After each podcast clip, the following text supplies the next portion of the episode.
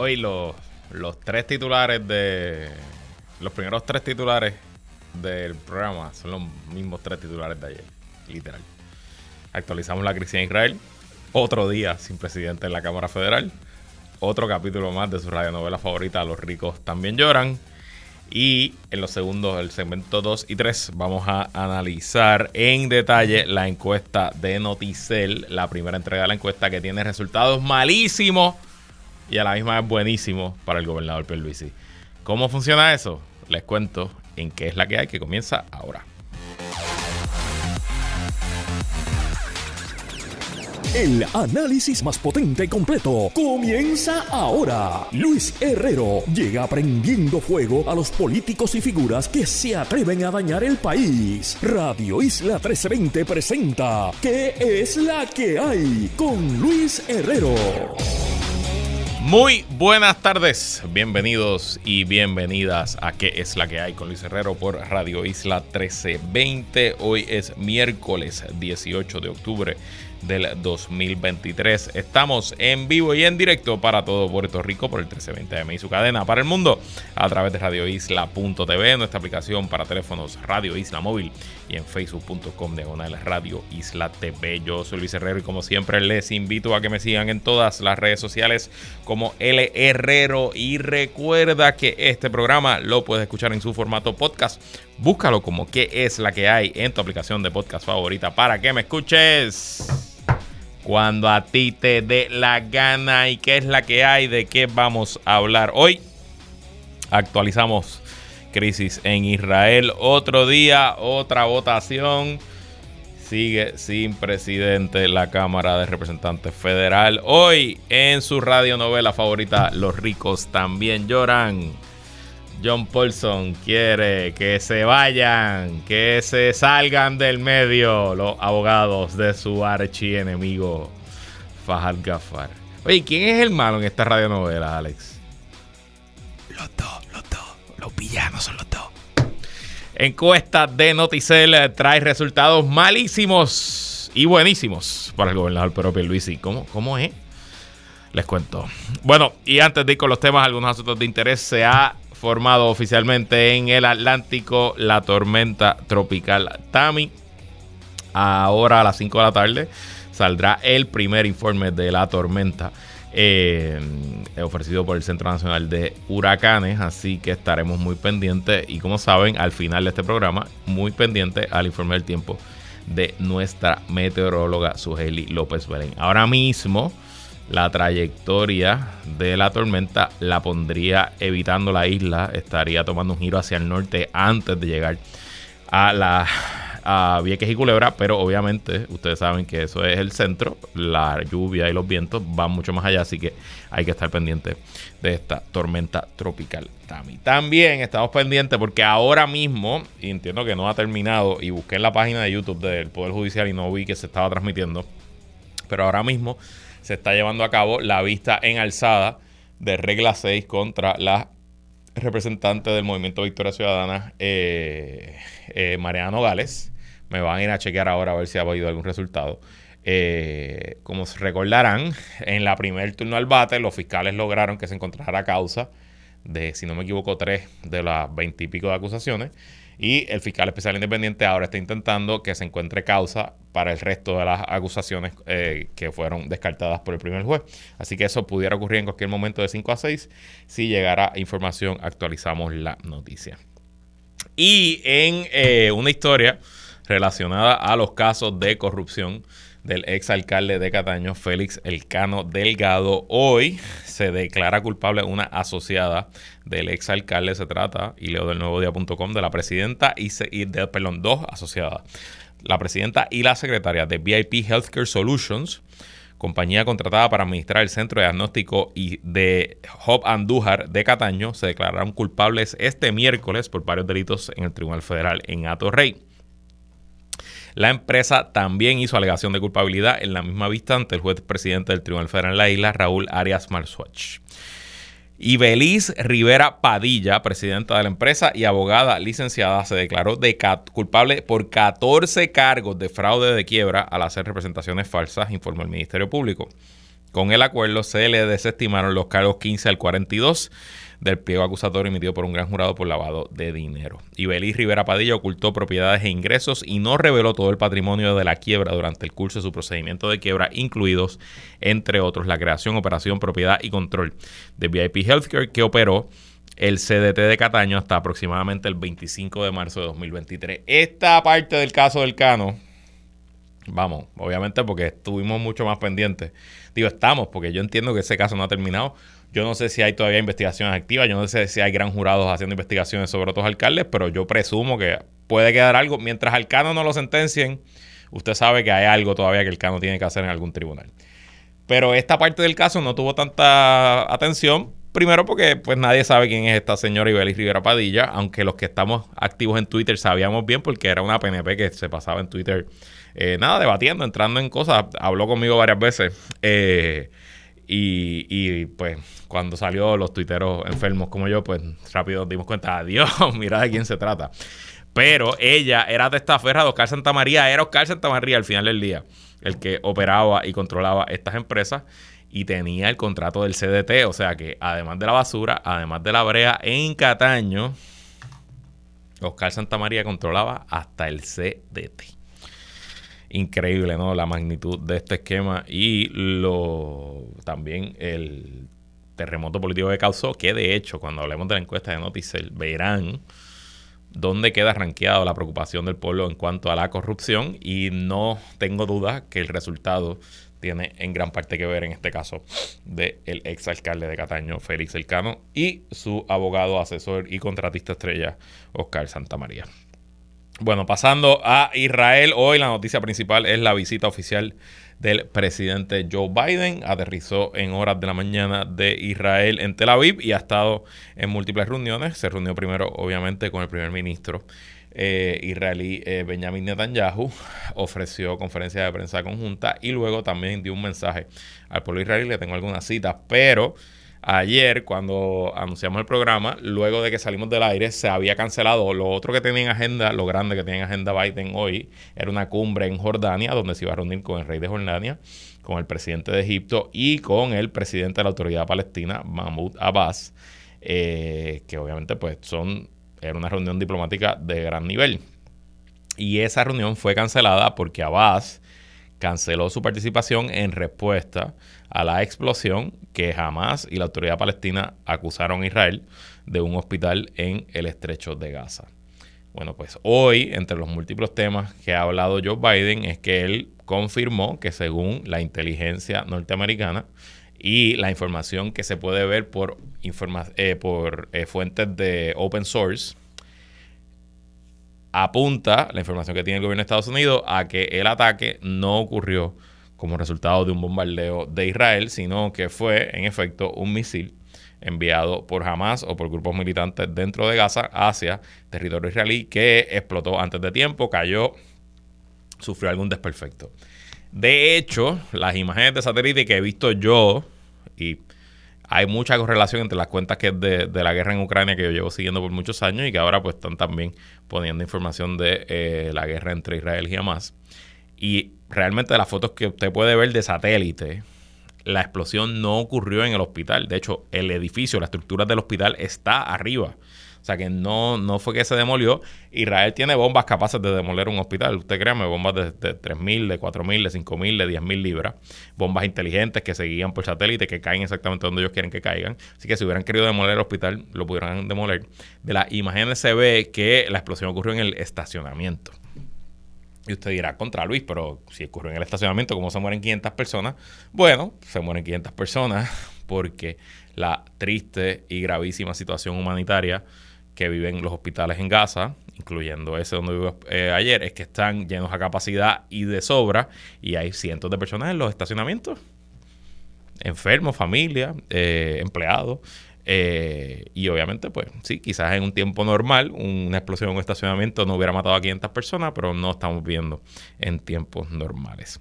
La cita directa del presidente Biden fue basándome en lo que he visto, parece que fue hecho por el otro equipo, no por ti, dijo, apareciendo junto al primer ministro Netanyahu de Israel en Tel Aviv. Estoy leyendo el New York Times. Las pruebas que ha recopilado la inteligencia estadounidense incluyen datos de satélite e infrarrojos que muestran el lanzamiento de un cohete o misil desde posiciones de combatientes palestinos en Gaza, según funcionarios estadounidenses.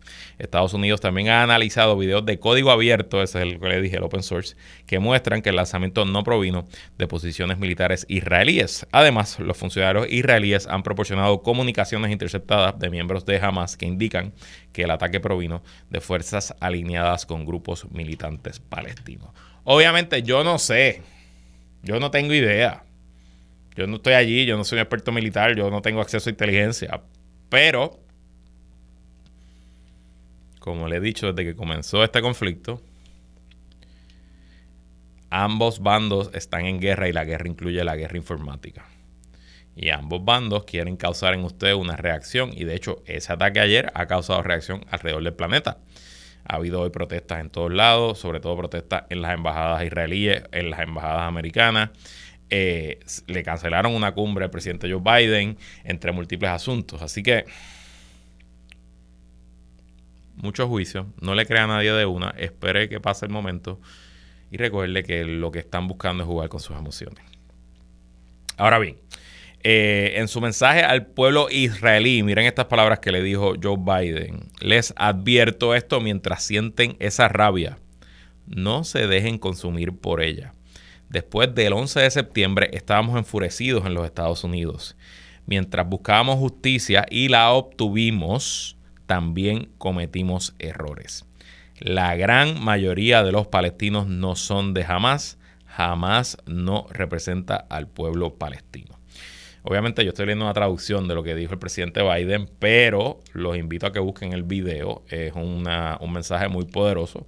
El presidente Biden luce como una persona muy honesta, muy consternada con lo que está ocurriendo eh, y muy solidaria a el bueno, al sufrimiento que siente ambos, claro, el pueblo israelí por los ataques terroristas que le han costado la vida a 1.400 israelíes y también pidiendo conciencia y humanidad con el pueblo palestino, que no son los responsables, al final los responsables son un grupo terrorista que se llama Hamas. Em, entre otras noticias, anunció el gobierno de Estados Unidos y Israel que han logrado eh, un acuerdo para permitir la entrada de cierta ayuda humanitaria a través de Egipto, ofreciendo la primera indicación del alivio de una crisis humanitaria que ha dejado a los dos millones de residentes de la franja enfrentando graves escaseces de necesidades básicas. También por el peligro que puede representar al norte de Israel, la frontera con el Líbano. Hoy Arabia Saudita le pidió a todos sus ciudadanos a salir del Líbano. También el gobierno inglés eh, hizo una alerta a los viajeros a que no visiten el país eh, que hace frontera con Israel. Como si fuera poco, la, televisión nacional de Irán hoy dijo que va a abrir otros frentes de batalla en contra de Israel y también pidió un embargo de los países árabes, de los países árabes petroleros, a Israel que no le hagan más entregas de eh, petróleo, gas natural, etcétera, etcétera, ya ha habido un efecto en el precio del petróleo global a causa de ese llamado del, eh, del gobierno iraní. Y por último, hoy en la eh, Consejo de Seguridad de las Naciones Unidas, los Estados Unidos vetaron una resolución que había propuesto Brasil, que si no me equivoco preside ahora mismo el Consejo de Seguridad que llamaba para acceso humanitario a Gaza y la protección de civiles, de civiles y que también condenaba el ataque de Hamas. Eh, Estados Unidos justificó el veto diciendo que quieren darle oportunidad a la solución diplomática que está negociando el presidente Joe Biden. Mm. No sé, no sé. Yo creo que hicieron el veto simplemente para proteger a Israel. Pero bueno, esas son las actualizaciones del conflicto en Irán hoy pasemos al conflicto en la Cámara de Representantes Federal. Otro día, otro papelón. Oficialmente hoy se cumplen dos semanas. Sí, dos semanas, 14 días, en que el Congreso de los Estados Unidos está sin un speaker de la Cámara. Y temprano en el día de hoy, bueno, al mediodía, se se llevó a cabo la segunda ronda de votación para escoger un nuevo presidente y segundo día que nadie obtiene los 218 votos necesarios para lograr la eh, presidencia.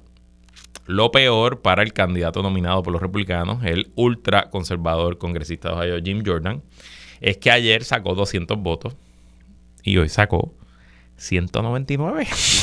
o sea, que contrario a lo que uno espera, que a través del tiempo pues vaya ganando momentum y que vaya negociando y vaya rompiendo la resistencia en su caucus, pues no, de ayer para hoy perdió un voto.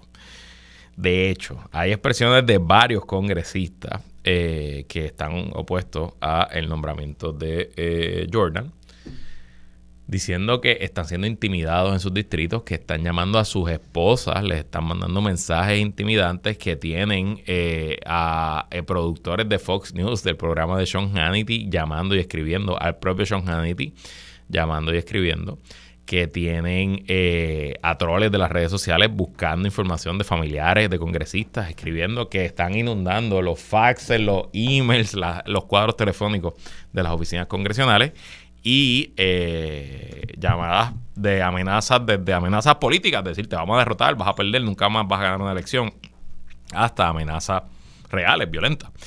Eh, y eso, contrario al efecto que quizás estuvieran buscando los partidarios de Jim Jordan, está logrando eh, más resistencia. Y porque salen públicamente estos congresistas a decir, mira lo que está pasando, ponen screenshots de las llamadas, de los mensajes, grabaciones, y dicen, la intimidación no funciona conmigo. Y yo tengo que decirles que realmente, como está la situación hoy, yo no me puedo imaginar un solo integrante del caucus republicano que pueda llegar a 218 votos. Honestamente, no se me ocurre nadie. Porque la polarización está a un nivel tal y el Partido Republicano moderno, contemporáneo, simplemente recompensa al más extremo. Es un partido que se ha convertido en un partido de performance, un partido de novela, un partido de, de las noticias por cable y como todo es un performance y nada importa, pues nadie va a tener los 218 votos. Honestamente, ahora mismo llevan desde ayer hablando de que quizás hay un movimiento para nombrar como speaker temporero, pero dándole las facultades completas a un speaker, a el actual pro tempore, el speaker pro tempore que es el congresista McHenry, eh, que entiendo que es de Carolina del Norte, que es un congresista conservador pero moderado, que tiene respeto de, toda, de todo el mundo, que no ha hecho una carrera eh, solamente basada en la hostilidad y en la estridencia como la ha hecho Jim Jordan, y que en teoría los demócratas pudieran apoyar un acuerdo, una negociación donde McHenry sea eh, reconocido como speaker por un tiempo específico para que vuelva, eh, se regrese al orden y comiencen los, se de los trabajos en el Congreso. Pero honestamente, a mí me eso me, suena a fantasy. A fantasy baseball. Como si estuviéramos jugando aquí a. No, yo te cambio a, a, un jugador por otro y yo te pongo a, a, este pitcher por este catcher. No sé, la política no funciona aquí así. Y por otro lado, yo creo que sería hasta más probable, sigue siendo poco probable, probablemente menos de 5%, pero sería hasta más probable que simplemente seis republicanos decidan votar por Hakim Jeffries, el portavoz de la mayoría demócrata, y que se nombre entonces un presidente de la Cámara Demócrata y si eso ocurriera, bueno, pues sin duda estaríamos entrando en una era sin precedente de la política norteamericana. Y bueno, por último, antes de irnos a la pausa, hoy, en el capítulo de su radionovela favorita, los ricos también lloran. John Paulson está jugando pelota dura. Pide que saquen a los abogados de su ex socio Fahad Gafar. Leo del nuevo día.com. El empresario estadounidense John Paulson solicitó este miércoles a la jueza de Distrito Federal Camille Vélez Ribé la descalificación de dos de los representantes legales de su ex socio Fahad Gafar, quien en septiembre pasado lo demandó por supuesto fraude y engaño en relación a unas supuestas inversiones para la compra de una red de concesionarios de autos de lujos en Puerto Rico. Los abogados en cuestión son el eh, querido y experto abogado litigante y criminal José Andrés Fuente y Alfredo Umpierre, que entiendo que es su socio o que trabaja allí en la oficina, quienes, según una moción radicada por la representación legal de Paulson, estuvieron vinculados a la empresa y negocios del multimillonario en diferentes instancias. Concretamente, a tenor con el documento, Andreu Fuentes tuvo una relación de abogado-cliente entre noviembre de 2020 y noviembre de 2021 con Paulson PRV Holdings LLC, entidad propiedad de Paulson y que es dueña de Dúo Condado JB Holdings LLC, propietaria de los hoteles La Concha Renaissance San Juan y Condado Vanderbilt. La moción alega además que Andreu Fuentes representó a F40 LLC entre junio y agosto de 2022 en una demanda federal que BFAST Corp radicó contra la entidad dueña de los concesionarios de autos de lujo conocido como Gómez Hermanos Kennedy. Asimismo, los abogados de Paulson destacaron que Andreu Fuentes y un Pierre representan actualmente a Gafar en una demanda en su contra en calidad de administrador de activos de los hoteles antes mencionados. El recurso fue radicado en 2021 por Enrique Ricky Díaz, un ex empleado de los hoteles de Paulson, quien alega que fue discriminado y despedido injustamente. Paréntesis, este Enrique Ricky Díaz y es quien, alegadamente, según la demanda de Paulson contra Fajad, radicada antier, es quien supuestamente Fajad eh, quería plantarle un kilo de cocaína para dañarle su carrera y su reputación. Ok. Confieso que yo no estoy al día con la jurisprudencia y las últimas reglas de los conflictos de intereses de los abogados. Cuando un abogado puede representar a un cliente, cuando no, un cliente que era dueño de una empresa, cuando ese abogado fue eh, representante legal de la empresa, honestamente yo no sé. Así que yo no les puedo decir eh, en estricto derecho y mucho menos en derecho del Tribunal Federal de Puerto Rico si esta moción que radica Paulson para sacar a Tono Andreu y a los abogados de, de Fajad del caso tiene méritos o no. Así que por ese lado, pues lo dejo claro, no, no sé, no, no tengo opinión. Ahora bien, sí les puedo decir que en la práctica jurídica puertorriqueña es bastante raro que un abogado pida sacar a otro. Sobre todo cuando estamos hablando de abogados de tan alto calibre y que litigan juntos a veces y contra sí a veces todo el tiempo, como son la licenciada María Domínguez y el licenciado Juan Casillas, que representan a John Paulson, y obviamente el licenciado Tom Andreu. ¿Y por qué es así? Bueno, porque aunque usted crea que en Puerto Rico hay miles de abogados, y sí, es verdad, hay muchos abogados, sigue siendo una jurisdicción pequeña. Abogados especialistas en litigio comercial complejo y litigio criminal complejo es una sub, sub, sub especialidad. No creo que haya más de 100 en todo Puerto Rico. Y si uno va a estar todos los juicios y todos los pleitos pidiendo descalificar abogados, pues probablemente no habría abogado disponible en Puerto Rico para ver, todo, para ver el caso. Y además, creo que por el ambiente, el carácter y la forma en que los abogados en Puerto Rico confraternizamos, eh, recuerden que Puerto Rico, como yo siempre digo, es una cama twin, aquí todo el mundo se conoce. Eh, pues no, no se estila, no se estila este tipo de emoción, a menos que sea un conflicto obvio, claro, eh, y que, bueno, simplemente haga insostenible la representación legal. Y les hago toda esta historia para simplemente mostrarle que Paulson, al igual que Fajad, vino a jugar pelota dura. Aquí no hay ningún tipo de contemplación, aquí no hay ningún tipo de deferencia, aquí no va a haber ningún tipo de eh, paños tibios. Aquí se van a matar con todo y nos van a seguir generando contenido para su radionovela favorita, Los ricos también lloran. Así que qué bueno, porque por lo menos siempre vamos a tener de qué hablar. Y de hecho, Ayer, el abogado de Fahad Gafar, Martin Russo, su abogado de Nueva York, eh, contestó a los medios pues, tras la demanda de Paulson y dijo que las alegaciones de Paulson contra quien fuera su mano derecha en Puerto Rico son un truco publicitario. Bueno, en verdad fue un truco publicitario, la cajita fue tremendo truco. El hecho de que Paulson comience su exposición con una acción civil a través del RICO Act demuestra la debilidad de sus acusaciones y la incapacidad de probar cualquier mala conducta real. Esperamos desarmar su demanda y reivindicar a Gafar y a su familia, agregó Russo. Hay muchas formas. Obviamente la demanda, como les dije ayer, aguanta todo lo que se escribe. Hay muchas formas de defenderse y esto, al final del día, dependerá de la evidencia.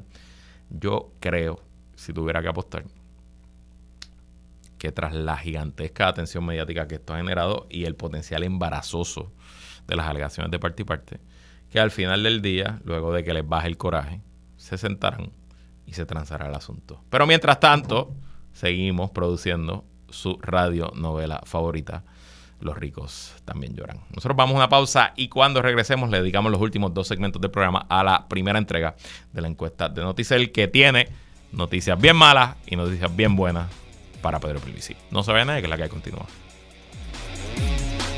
regresamos y bueno, vamos a dedicar todo lo que nos queda de programa a la encuesta que publica hoy el nuevo, el nuevo día, no, Noticel, Noticel. Nuevo día no publica nada.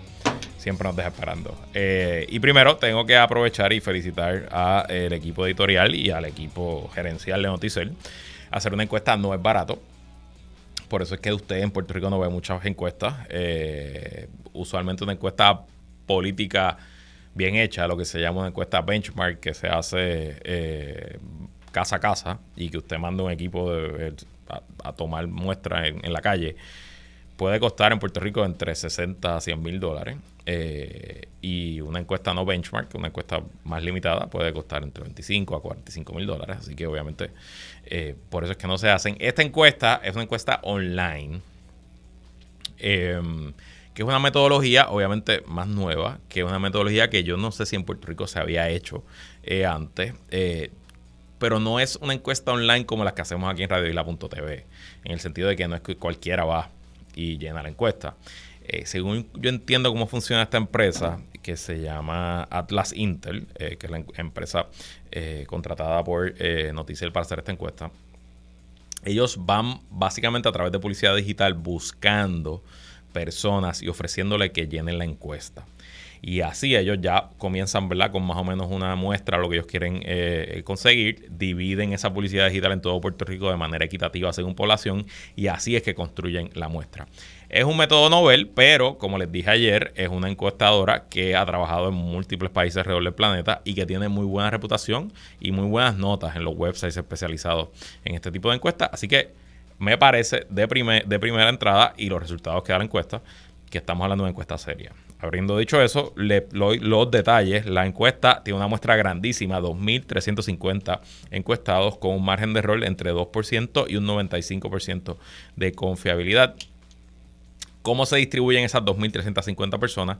51.1% fueron mujeres, 48.9% fueron hombres. Yo entiendo que ese es más o menos cómo está la demografía en el país. Entre las edades de 18 y 44 fueron 31.7%, 45 a 60, 29.3% y de 60 a 100 años, 39.1%. También el nivel de ingreso, que me parece que también está bastante adecuado y eh, proporcional a cómo es el país. Menos de 25 mil dólares de ingresos anuales, 52.9% de la muestra. De 25 a 50 mil, 26.2% de la muestra. Ingreso anual de más de 50 mil, 20.9%. En el nivel educacional, educacional 40 49.8% tiene educación primaria o secundaria, o sea, hasta high school, y 50.2% tiene educación superior. Creo también que eso es un, número proporcional a la demografía actual en Puerto Rico. En cuanto a la religión, el 52.1% dijo ser católico, 17.7% otra religión, 23.3% protestantes. No sé entonces qué otra religión pudiera ser si no son protestantes. Pero bueno, interesante. Y agnóstico o ateo, 6.9%. Me parece un número alto. Somos más, muchísimos más. Usted no sabe quién es ateo alrededor suyo. Si me está escuchando, ya conoce a uno. Bueno, el periodo de la encuesta se realizó entre octubre 8 y octubre 12 de este mes, así que los números son muy recientes. La muestra culminó el 12 y estamos viendo los resultados seis días después, así que me parece que estamos viendo una fotografía bastante real del momento. Ok. Como dije en los titulares y todo el proceso de eh, presentar la encuesta, la encuesta tiene a la misma vez unos números terribles, devastadores, malísimos para el gobernador Pierluisi y unos números súper buenos. El tema es el contexto. A nivel de la población general y del universo electoral general, el gobernador Pedro Pierluisi está en el piso. En el piso, muerto. Pero a nivel del PNP, dentro de su partido, el gobernador está bastante bien. Y de hecho, aunque la encuesta hoy no nos da números de Pierluisi, Pierluisi contra Jennifer en esa primaria, podemos hacer ciertas inferencias de que por lo menos con los números de hoy no parecería, no parecería que la carrera entre Jennifer y Pierluisi esté tan abierta como hemos teorizado y como esencialmente se ha creído es el conventional wisdom del análisis político puertorriqueño. Obviamente mañana veremos, me puedo comer las palabras mañana y ver que Jennifer, a pesar de los números que vamos a discutir ahora, está 70-30 arriba. ¿Por qué le digo que los números... Ah, y claro, y lo que yo, yo creo que lo he dicho aquí antes, eh, si la primaria entre Jennifer y Pierluisi fuera con el 100% de los electores, y yo creo que estos números lo confirman, Pierluisi no tiene ninguna oportunidad. Si todos los electores de Puerto Rico tuviéramos, estuviéramos obligados a ir a votar entre Jennifer y Pierluisi, probablemente Jennifer le daba una pela asquerosa. Pero la primaria es solamente entre los PNP y ahí es donde se va a decidir quién es el candidato o candidata de ese partido. Ok, los números devastadores para Perluisi. Su aprobación está en el piso. Solamente tiene 24% de todos los encuestados aprueban de su gestión, mientras un devastador 64% está desaprobando. Ahora mismo se habla de que Joe Biden es vulnerable porque su aprobación promedio ronda el 39 al 41%. Pues piense usted que Perluisi tiene 24. Incluso yo sé que en Puerto Rico, con, en, el Puerto Rico contemporáneo, no hay que ganar con 50% del voto. Luis es gobernador con 34. Pero aún con eso ha perdido 10 puntos de los 33 y pico que sacó en el 2020. O sea que está lejos, bastante lejos, de llegar al 30%, al 32, al 35 mítico que uno piensa que es lo que será necesario para ganar las próximas elecciones. Así que son números muy malos. De hecho, una segunda pregunta que se relaciona con esta aprobación el 50% de los encuestados de todo el país, de todas las tendencias, de todas las religiones, el 50% consideró la, la evaluación del gobierno como malo, muy malo. El 24% respondió que regular y el 19.7% dijo que bueno, muy bueno. 6.2% dijo que no sabe. Así que de nuevo, la mitad del país dice que es malo, muy malo. Los regulares dicen 24, pero ya tú tienes a dos terceras partes del país que lo más que te dan es una C. C, D o F. Números devastadores. De hecho, si usted busca los números de los gobernadores y gobernadoras que ha tenido Puerto Rico este siglo, más o menos para esta época, octubre antes de las elecciones, octubre del año antes de las elecciones, perdón, casi todos van a estar escogotados como Pierluisi. Van a haber números muy similares a los de Pierluisi. Eh, y de hecho, si usted se pregunta por qué los gobernadores que deciden no aspirar a la reelección toman su decisión así como a un año de las elecciones porque probablemente les llega una encuesta que dice que tienen 24% de aprobación. Bueno, ok. Interesante, el, periódico Noticel decide que para esta pregunta y solo para esta pregunta de eh, la gestión del gobierno, publicar lo que se llama los cruces demográficos o en inglés los crosstabs, que es que vemos la misma pregunta pero dividida por la demografía de cómo contestó. Y hay cosas muy interesantes. De nuevo, esta es la pregunta de la gestión del gobierno, si es muy mala, mala, regular, eh, buena, muy buena. Cuando vemos por género entre hombre y mujer, los números son esencialmente iguales, aunque las mujeres más piensan que el gobierno es muy malo, malo, 53.9% versus los hombres, que es el 46%. Terribles noticias porque las mujeres no solo son la mayoría de la población, sino que son la mayoría de las electoras. Por edad, Mientras más joven, peor tú piensas que es el gobierno. Si tienes 18 a 40, 52.9%, muy malo, malo. 45 a 60, 51.8. 60 a 100, 46.3. Interesante este de nivel educacional. Mientras menos educación. Ah, no, perdón. Mientras más educación, discúlpeme. Mientras más educación, peor piensas que es el gobierno. 59.6% con educación superior. 40.5% con educación primaria piensan que es mala, muy mala. Y esta, que no me sorprende, no me sorprende, aunque los números no son tan diferentes, pero no me sorprende. Mientras más dinero ganas, mejor piensas que está el gobierno. Los que ganan menos de 25 mil, piensan, el 51.2% piensa que eh, la gestión del gobierno es muy mala de 25 a 50, 50.9 y más de 50 mil, 46. Vamos, la diferencia entre los más pobres y los más ricos es de 5 puntos, pero sigue siendo una diferencia. Y bueno, creo que eso también podría explicar un poco de dónde está la base del gobernador Pelvisi. Ahora bien, cuando vemos esa misma pregunta, gestión del gobierno, mala, muy mala, regular, buena, muy buena, y lo dividimos por quién votó en las elecciones. Si usted votó por Carlos Delgado, Charlie, por Alexandra Lugaro, por Juan Dalmao, por César Vázquez o por Eliezer Molina, bueno, en verdad, Eliezer Molina no cuenta porque esa muestra está medio loco. Anyway, usted muy probablemente, casi seguro, le da una nota de mala, muy mala al gobierno de Pedro Pierluisi. Si usted votó por Charlie Delgado, el 77.7%, por Alexandra Lugaro, el 83.3%, Por Juan Dalmao, el 72.2. Y por César Vázquez, miren esto, por César Vázquez, importante esto, solamente el 60.2% le da mala nota. Mientras que el 16.6 le da buena, muy buena, y el 23.2 le da regular. O sea que casi, no, casi no, el 40% de los que votaron por César Vázquez le dan buena nota o nota regular a Pierluisi. si ustedes no entendían el miedo que le tiene el PNP a Proyecto de Dignidad, esos números se lo confirman. Porque los demás partidos nadie le da ni un minuto de break a Pierluisi. Pero en dignidad, el 40% dice que es buena, muy buena o regular. Y claro, en el PNP están sólidos con su gobernador. Solamente el 12.4% de los que votaron por Pedro Pierluisi en el 2020 le da una nota de mala, muy mala.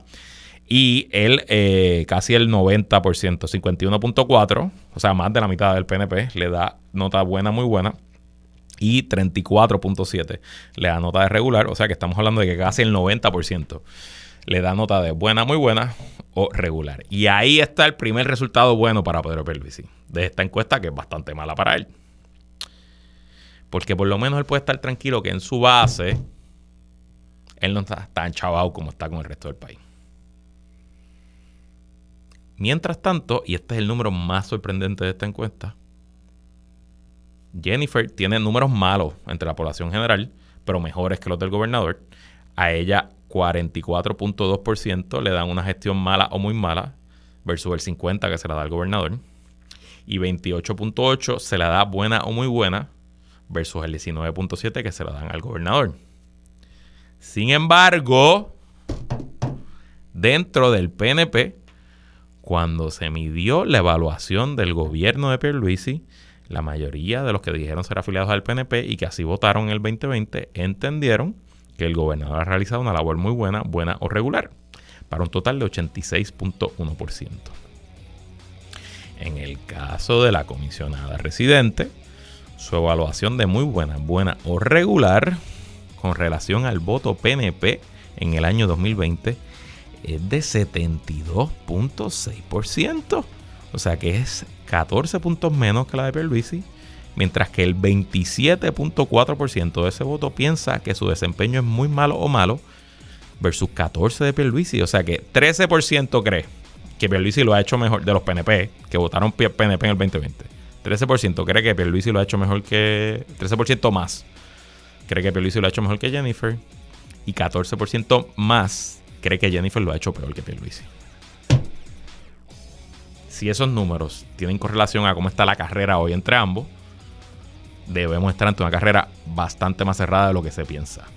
Mañana, creo que mañana, veremos esos números. Así que mañana los analizaremos. Cuando regresemos vamos a analizar otra parte de la encuesta que son las preocupaciones de la gente. Así que no se vayan a de qué, que es la que hay continúa. Regresamos. Bueno, vamos a seguir hablando de la encuesta de Noticel, además de las evaluaciones del gobernador y la comisionada residente. La encuesta hoy tiene las preguntas clásicas que se ponen en esta encuesta que se le hacen a todos, a todo el electorado. Primero, eh, se le preguntó a los electorados cómo percibe la situación de la familia, o sea, su entorno personal, la situación del mercado laboral y la situación de Puerto Rico en general. Y para sorpresa de nadie, en Puerto Rico eh, domina, predomina un pesimismo profundo sobre la situación personal de los negocios y del país desde hace, yo diría, 20 años. Otra de las razones particulares y principales de por qué en Puerto Rico no se ha reelegido a un gobernador o gobernadora desde el 1996 es porque ningún gobernador y gobernadora ha podido derrotar ese pesimismo. El pesimismo está invicto. Eh, por múltiples razones. Obviamente, la depresión económica que hemos vivido desde el 2006 para acá, la ley promesa, los huracanes, los terremotos, pues nada de eso aboga a que ese pesimismo se rompa, pero objetivamente, desde el 2006 para acá, los últimos tres años han sido los mejores años económicos de Puerto Rico. En cuanto a desempleo, en cuanto a creación de empleos nuevos, en cuanto a ingresos del gobierno. Usted busca los indicadores muy probablemente que los indicadores de estos últimos tres años sean los más positivos de los últimos 20 años. Aún así, eso no ha roto el pesimismo. El 54% de los encuestados dice que la situación de su familia está mal. Solamente el 33% dice que está buena. 13% dice regular. El mercado de trabajo, Puerto Rico tiene su tasa de desempleo más baja de su historia. Y el 59% dice que la situación del mercado de trabajo está mala. Solo el 31% dice que está buena, el 10% dice regular. Y la situación de Puerto Rico es la peor que está para los encuestados, 65% de los encuestados dice que la situación está mala, 8% regular, 27% dice que está buena. Esa es la mejor proxy para medir el apoyo de un gobierno. La situación de esa pregunta, la situación de Puerto Rico. Si la elección en Puerto Rico fuera como Estados Unidos, que son solamente dos candidatos, pudiéramos decir que Pedro Perluisi podría estar sacando más o menos 27% y su oponente podría estar sacando más o menos 65%. Eh, el regular es, el donde se iría, pero no es suficiente para cambiar el resultado. Obviamente eso aquí no aplica porque vamos a una elección con cinco candidatos. Pero ese número es el más malo para cualquier incumbente y de nuevo es el número que explica porque en Puerto Rico no reelegimos gobernantes. Ahora bien, cuando se le pregunta los temas que más le preocupa particularmente a toda la población, número uno, recuerdan lo que dijimos al principio del programa hablando del caso del Félix Delgado, del Cano y la persona que se declaró culpable hoy. Pues lo que le más le preocupa a todos los electores en Puerto Rico, a lo que yo he dicho en este programa por varios años ya desde que comenzó todo esto, es la corrupción. La corrupción es lo más que preocupa y eso no es típico en las encuestas en Puerto Rico. La corrupción siempre está por ahí, claro que sí, pero no es típico que sea la número uno. Usualmente el número uno se intercala entre seguridad y economía. Usualmente es lo, es lo, histórico. Y de hecho, el 60% dice corrupción, el 41% dice la situación económica e inflación, así que economía está en número 2, y el 28.5% dice inseguridad, criminalidad y narcotráfico. O sea que ahí está, 2 y 3, lo que les dije, economía y seguridad. El problema el problema no, lo novel de este número es corrupción. El cuarto es algo que que me abrió los ojos, me dio un golpe en el estómago y que me explica también por qué Proyecto Dignidad es el fenómeno que es. El cambio de los valores tradicionales es la cuarta preocupación de los electores en Puerto Rico con 24.4%. Anda pal. Exacto. En un país donde abundan, y me lo decía María del Mar por Twitter ahora, donde abundan las familias no tradicionales por los divorcios, los abusos, las madres solteras, donde los abuelos crían y la preocupación del puertorriqueño es el cambio de los valores tradicionales. Incluso es más que el estado del sistema de salud, que es la quinta, las deficiencias del sistema judicial, que es la sexta, las condiciones de las carreteras, que es la, la cual, la séptima, el estatus es la octava. El estatus siempre está abajo. que esté antes del, del 10 eh, es sorprendente, así que que esté octavo, pues, whatever. La educación está novena, el medio ambiente eh, décima, las finanzas públicas 11 y las condiciones del sistema de energía eléctrica. Las condiciones del sistema de energía eléctrica, tanto que hablamos de Luma en la radio y en los medios de Puerto Rico, está último. Así que miren la campaña Proyecto Dignidad. Vamos a luchar contra la corrupción y vamos a proteger los valores tradicionales. Ahí está. Ahí está. Así. Usted quiere entender por qué eso es un fenómeno y por qué hay que cogérselo en serio. Porque es que es bien fácil diseñar una campaña y ellos solamente ellos pueden diseñar esa campaña porque aunque el PNP hable de los valores y dicen que son conservadores, de la corrupción, de ahí no pueden hablar. Y bueno, ya que esta encuesta enfocó en los PNP y antes ya nos vamos, ya nos queda mucho tiempo, se le hizo esta misma pregunta solamente a los PNP. Y aquí los PNP más o menos, se le preguntó, la pregunta es más al nivel de que usted necesita, que usted busca en un candidato y PNP ideal, como que quién sería su candidato ideal al PNP, qué cosas, qué factores debería tener. Número uno, que gestione la economía. De nuevo, el 90% de los PNP. Número dos, formar un equipo competente para el gobierno. Me parece básico. Número tres, proteger el medio ambiente. Interesante que salga tan alto el medio ambiente entre los PNP. No es el partido más conocido por sus eh, ejecutores ambientales. Número cuatro, mejorar la atención médica. Número cinco, reducir los impuestos. Me sorprende verlo tan bajito. Yo pensaría que en el PNP reducir los impuestos estaría un top 3, pero está 2-5, que tampoco está tan malo. Número 6, luchar contra la corrupción. Número 7, Alex. Defender la familia tradicional.